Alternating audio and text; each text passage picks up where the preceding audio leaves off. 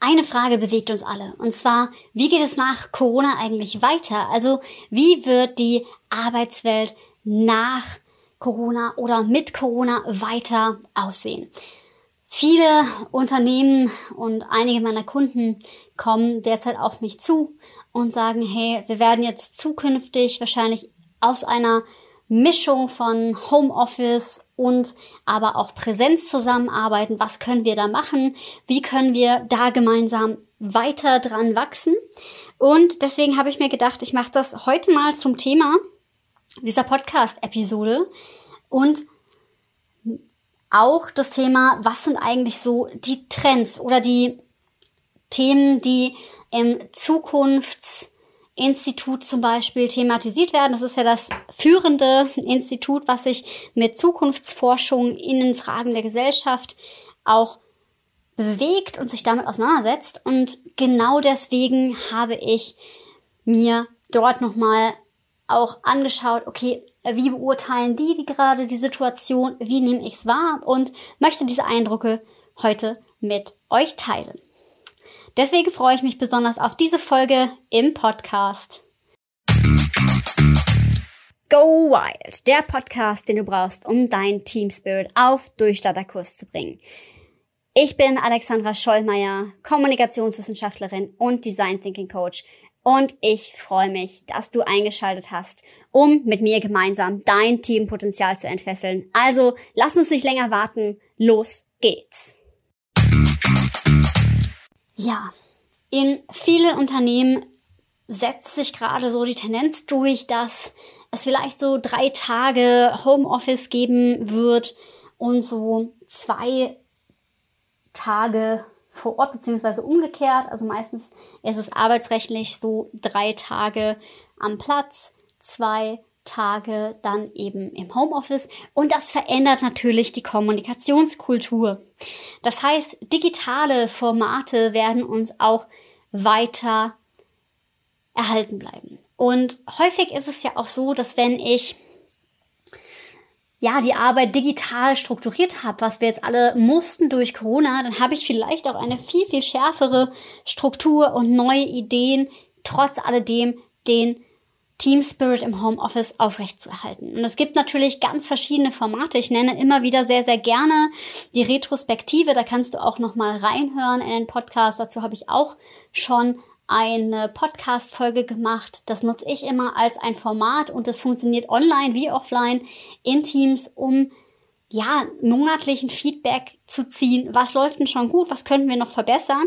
Und alleine dadurch, dass man diesen Feedbackraum, diesen Gesprächsraum aufmacht, ist es etwas, was online wie offline das Wir-Gefühl steigert. Die Tendenz, die sich für mich abzeichnet, ist, wir werden das, wenn wir zusammen sind, viel bewusster gestalten und erleben. Also bei mir ist es auch so, dass jetzt die Anfrage für Teamworkshops zum Beispiel auch draußen und wieder vor Ort, also wirklich so richtig diese Team-Building-Sachen ähm, und dieses bewusste Gestalten unserer gemeinsamen Zeit auch nochmal in eine andere Richtung geht, also mehr in Richtung, hey ja, wir brauchen irgendwie nochmal Events, wenn wir jetzt wieder dürfen und wirklich auch das Erleben dass der gemeinsamen Zeit wird nochmal anders und gleichzeitig aber die Struktur auch. Also wenn wir digital arbeiten müssen, haben wir selber erfahren, ändert sich auch das Führungsverhalten. Also Führungskräfte brauchen viel mehr Vertrauen in die Mitarbeiter. Wir brauchen auch in Teilen eine direktere Struktur, eine digitale Struktur, wobei ja auch viele Unternehmen schon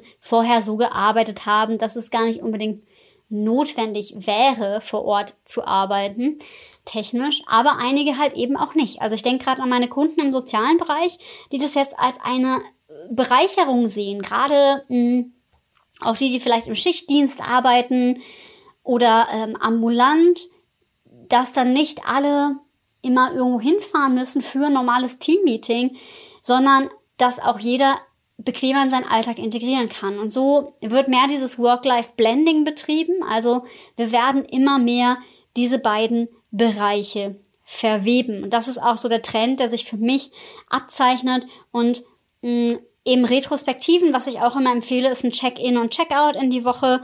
Das ist sowohl Präsenz als auch eben im Online-Team sehr, sehr sinnvoll. Also wirklich zu gucken, was ist denn gerade los und auch noch wichtiger, wenn die Menschen im Homeoffice sind, zu gucken, wie geht's einem denn? Und die Kommunikationskultur wird sich, oder so nehme ich es jetzt schon wahr, ein bisschen umformen in die Zeit, die wir wirklich bewusst verbringen. Und es wird erstmal noch einen Run wieder geben auf persönliche Begegnungen und danach muss man dann halt auch wieder gucken. Ähm, aber ich glaube, wir werden die Zeit viel, viel bewusster verbringen, die wir jetzt verbringen miteinander. Und tatsächlich habe ich eben, wie auch schon gesagt, beim Zukunftsinstitut mal so ein bisschen nachgeforscht und fand es ganz spannend, weil dort wurden mehrere Megatrends beschrieben, also wo es sich gerade hin entwickelt. Und das ist einmal der Megatrend Sicherheit, also der durch Corona noch mal stärker zugenommen hat. Wir haben gesehen, ne, es gab auch viel Ängste und so. Also es wird viel um Sicherheit gehen, ähm, auch vielleicht um so Data Security Sachen. Und es ist ein Wert, der Bestand haben wird. Und ähm, was ich sehr spannend finde, das werde ich auch gleich noch mal zitieren. Das waren so Zukunftsszenarien, die das Zukunftsinstitut für die Welt nach Corona so gestaltet hat. Ähm, kann man sich dort angucken, finde ich, fand ich mega spannend. Ähm, aber zurück zu den Megatrends. Ähm, da gibt es auch eine Richtung in Konnektivität. Also wir wollen mehr uns zusammen verbinden. Wir wollen uns mehr als auch Einheit fühlen. Und es gibt ja auch diese Richtung in Richtung New Work, also mehr mit dem Sinn dessen, was wir tun, verbunden sein. Da stärkt natürlich auch das Wir-Gefühl. Also wenn wir einen starken Sinn haben, dann können wir auch ruhig mal örtlich getrennt arbeiten. Dann brauchen wir nicht diese fixen Strukturen im Außen. Und das führt auch zu dem anderen Trend Individualisierung. Das geht ja auch in Richtung New Work, wo es ja auch mehr um Selbstorganisation geht.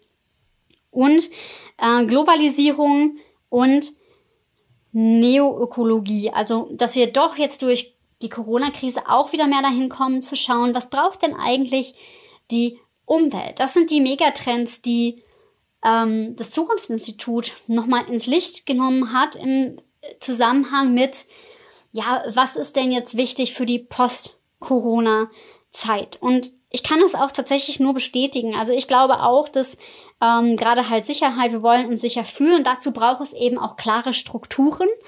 Ähm, und Gesundheit passt auch so zur Ökologie. Also wir haben ein nachhaltigeres Verständnis von dem, wie wir mit uns und der Umwelt umgehen und gleichzeitig aber auch eine Erkenntnis dazu, dass jeder Mensch individuell ist und auch was anderes braucht.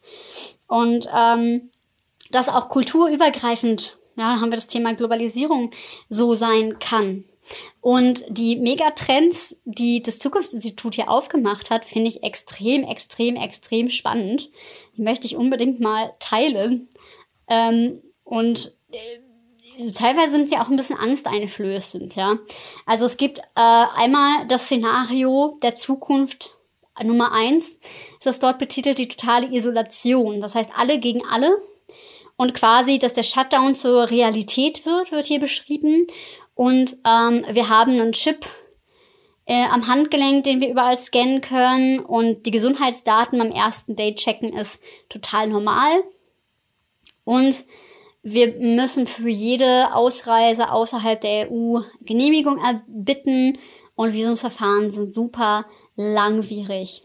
Und es ist sehr, sehr stark nur noch lokal und nicht mehr global, was ja eigentlich dem einen Megatrend, ähm, aber es sind ja immer nur auch Ideen, sage ich mal, in die Richtung. Also man hat natürlich schon Werte dazu, ähm, die man ermittelt, aber äh, das weicht halt eben davon ab. Also es gibt halt auch teilweise eine Richtung mehr zu Lokalisierung.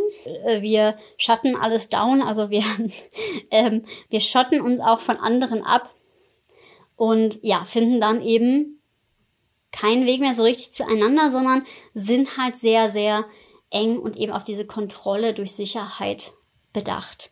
Dann gibt es noch ein zweites ähm, Szenario, das ist das Systemcrash. Ähm, und da geht es darum, auch nationale Interessen ähm, sehr in den Vordergrund zu stellen gegenüber globalen. Und es ist sozusagen so, dass die Sorge um die erneute Pandemie immer da ist und dass quasi ja jedes neue Aufkeimen zu ganz drastischen Maßnahmen führt, äh, von Grenzschließungen bis zur Ressourcenverteidigung und das ist quasi ein wirklich verloren gegangenes Vertrauen, eine solidarische internationale Kooperation gibt. Und ich glaube auch, ähm, ja, keine Stabilitat. Ja, und ein bisschen klingt das so wie ähm, Querdenker an die Macht, aber es zeigt halt eben diese Unsicherheit, die, wenn sie ganz extrem wird, dann halt auch beibehalten werden kann. Und das finde ich, puh, also das ist definitiv ein Szenario, was ich ähm, äh, ja mir nicht ausmalen möchte, ähm, weil ich glaube, das würde auch letztendlich in eine Richtung Bürgerkrieg münden können. Ähm, aber dieses Thema Rückzug ins Private ähm, ist auch dann in einem dritten Szenario beschrieben. Ähm, Mehrwert auf regionale Erzeugnisse. Da habe ich tatsächlich auch den Eindruck, dass es auch ein bisschen passiert. Und es entstehen kleinere ähm, Gemeinschaften, die sich auch wieder verfestigen. Ähm, und Nachhaltigkeit und Wir-Kultur sind wichtige Werte, aber die werden eher lokal gedacht und nicht global. Also teilweise muss man sagen, eigentlich dieser Megatrend Globalisierung ist da, nur wurde der jetzt natürlich durch Corona etwas erschüttert. Dann gibt es das letzte Szenario, das mir persönlich am allerbesten gefällt. Das ist die resiliente Gesellschaft.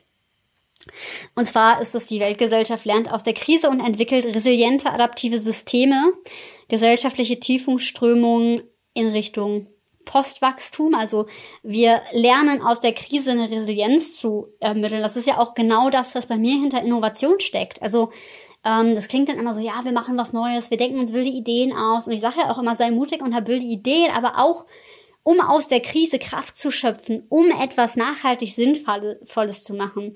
Und hier wird dann gesprochen von auch Wir-Kultur, Glokalisierung, Postindividualisierung. Also es geht mehr auch zum Individuum.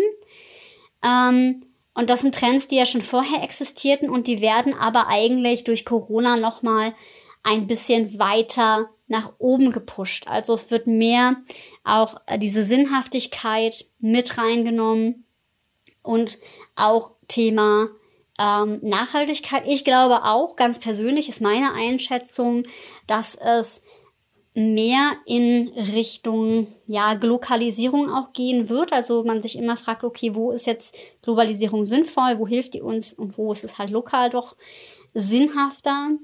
Ähm, meine Einschätzung ist auch dieses Individualisierte definitiv. Da geht ja auch New Work ganz stark hin. Also da geht es ja auch in meinen Gedanken oft stark hin. Und ähm,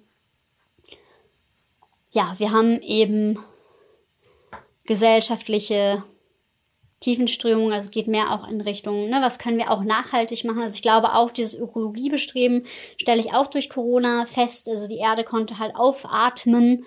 Das sind so die Dinge, wo ich auch definitiv denke und ich hoffe sehr, sehr, dass wir ähm, eine Resilienz aus dieser Krise entwickeln und damit eben besser umgehen. Meine Wahrnehmung gerade, aber man ist ja auch mittendrin und selbst irgendwie Teil davon, ist ehrlicherweise, dass es ähm, sich in so eine Richtung auch entwickelt, ähm, dass es doch darum geht, dann wieder aufzuatmen, dass es eine Resilienz schafft, die wir brauchen. Ich kann mir allerdings auch vorstellen, dass es auch ein Stück weit, dass auch Entfremdung eine Rolle spielt. Also ähm, ich glaube, es wird sich neu ordnen ähm, und die Nähe zueinander wird anders gedacht werden.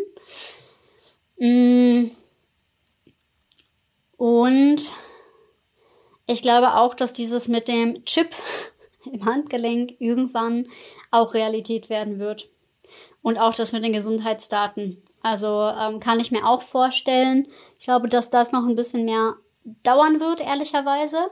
Aber man weiß es natürlich nicht. Also wir wurden ja auch alle von Corona überrascht.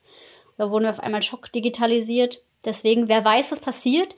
Ähm, ich finde es aber sehr, sehr spannend, also diese Trends auf jeden Fall mit aufzugreifen und ähm, sich auch dessen bewusst zu sein, nochmal zu schauen, was sind denn die Trends. Also geh da auch gerne mit mir in den Dialog. Du kannst mich immer gerne anschreiben auf LinkedIn oder Instagram. Und ja, und wenn du sagst, hey, ja, ich möchte tatsächlich auch mal gucken, weil das ist gerade das, an dem ich arbeite, ganz kurzfristig, sage ich mal, oder mittelfristig, dass ich mein Team jetzt auch in der Post-Corona-Zeit gut aufstelle, dass ich gucke, wie können wir denn diese ganzen Trends, die jetzt sich da zeigen, also vielleicht auch mehr Nachhaltigkeit denken, wo brauchen wir überhaupt noch Präsenztreffen und wo wollen wir die ganz bestimmt, um unser Wir-Gefühl zu steigern mm, und was möchten wir eigentlich aus dieser Situation auch machen im Sinne der Resilienz, dann kannst du dich ganz gerne bei mir melden. Und ich freue mich von dir zu hören und ähm, ja, hoffe, die Megatrends konnten dir jetzt nochmal einen guten Überblick schaffen und verbleibe wie immer mit sei mutig und hab wilde Ideen.